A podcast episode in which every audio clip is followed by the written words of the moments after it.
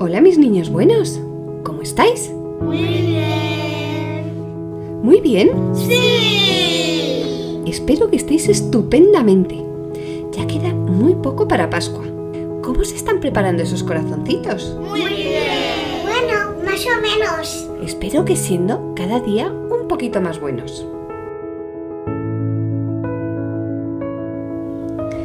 Esta semana os voy a contar la vida de una santa que descubrí hace muy poco en un viaje y su vida me fascinó. ¡Joder, qué suerte! Su nombre es Santa Margarita Clitheroe.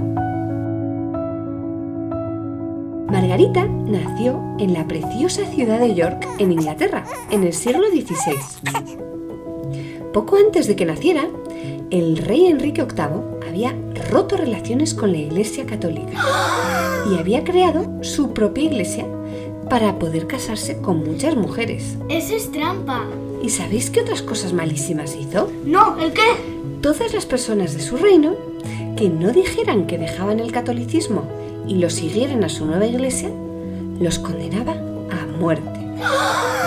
Incluso a sus propios amigos, como le pasó a Santo Tomás Moro, si lo recordáis de otro capítulo del podcast. Pues en este ambiente nació Margarita. Creció dentro del protestantismo, en una familia adinerada y con muchas comodidades. Margarita era una niña encantadora, divertida, alegre y aventurera. Con 15 años se casó con Juan Clitheroe, que era ganadero y carnicero. Y también vivían muy cómodos en una preciosa casa. Tuvieron unos cuantos hijos muy pronto. Margarita nunca se había planteado su fe religiosa, hasta que intentando estudiar algo de religión para poder educar a sus hijos, se dio cuenta que lo que decían los protestantes era mentira. Contra la voluntad de su marido, con 18 años se convirtió al catolicismo. Cambió desde entonces su vida radicalmente. Empezó a rezar el rosario, a rezar eh, a lo largo del día y empezó a asistir a misa. No solo empezó a asistir a misa, sino que empezó a convocar a misa en su propia casa en secreto. Es aquí la misa. Había creado en su casa un cuarto secreto donde escondía sacerdotes perseguidos. Tenía armarios secretos donde guardaba todos los utensilios para la misa. Su casa parecía un laberinto de puertas secretas que se abrían y cerraban a todas horas, ya que las personas que iban a escuchar misa no podían ir todas de golpe. Si no, la policía se iba a dar cuenta de repente de ver entrar tantísima gente.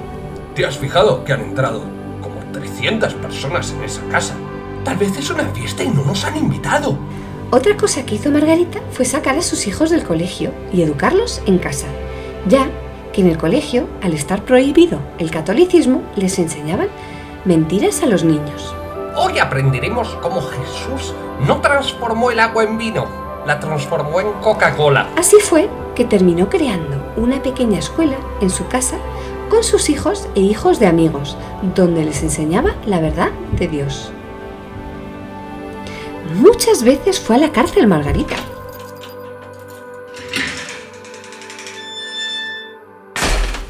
Por no ir a la misa protestante, por sacar a sus hijos del cole, por mandar a su hijo mayor a Francia a estudiar al seminario.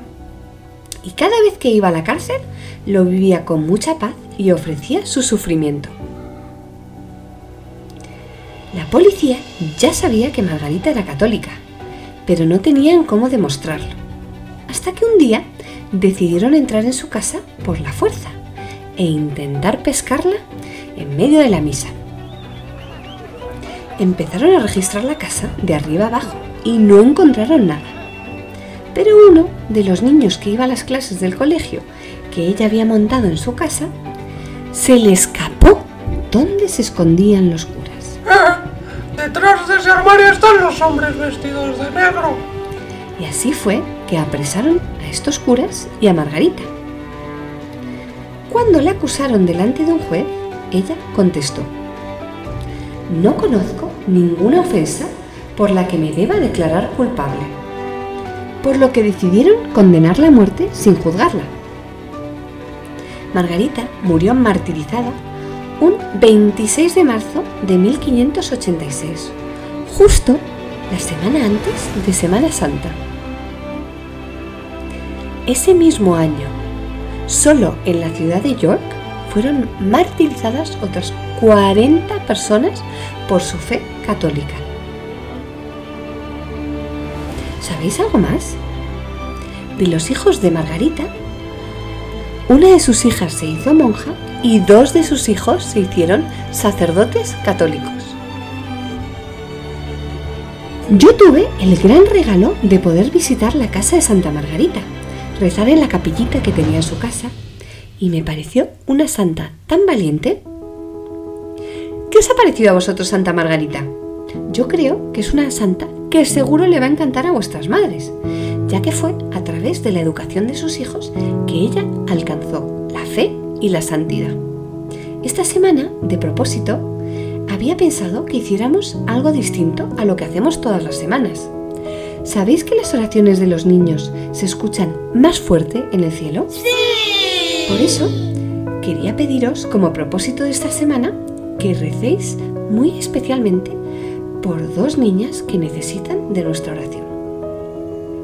La primera niña se llama Inés y yo la conozco, a ella, a sus padres y hermanos. Inés tiene cuatro años y es una niña muy dulce y especial y vive en Madrid. Y tiene una enfermedad en su corazoncito. Por eso tenemos que pedir por ella, para que su corazoncito se cure y puedan hacerle la operación que necesita. La otra niña se llama Elena y tiene tres añitos y vive en Buenos Aires, Argentina. Yo a Elena no la conozco, pero sí la conozco a su madre y la quiero mucho. Elena tuvo un accidente en casa de sus abuelos y se quemó su cuerpecito y necesita que recemos mucho, mucho, mucho para que se cure prontito. ¿Sabéis lo importante que es rezar por las personas que lo necesitan? Es súper importante.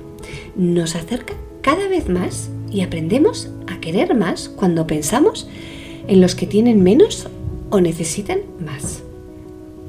¿Os parece buena idea? Venga, vamos todos esta semana a rezar con todas nuestras fuerzas por Inesita y Elena. Mis niños buenos, os mando un beso gigante, especialmente esta semana a Sofi y a su tía Leti, que escuchan desde México, y a Teresita, que nos escucha desde Madrid, que la semana pasada saludé a todos sus hermanos y me olvidé de saludarla a ella.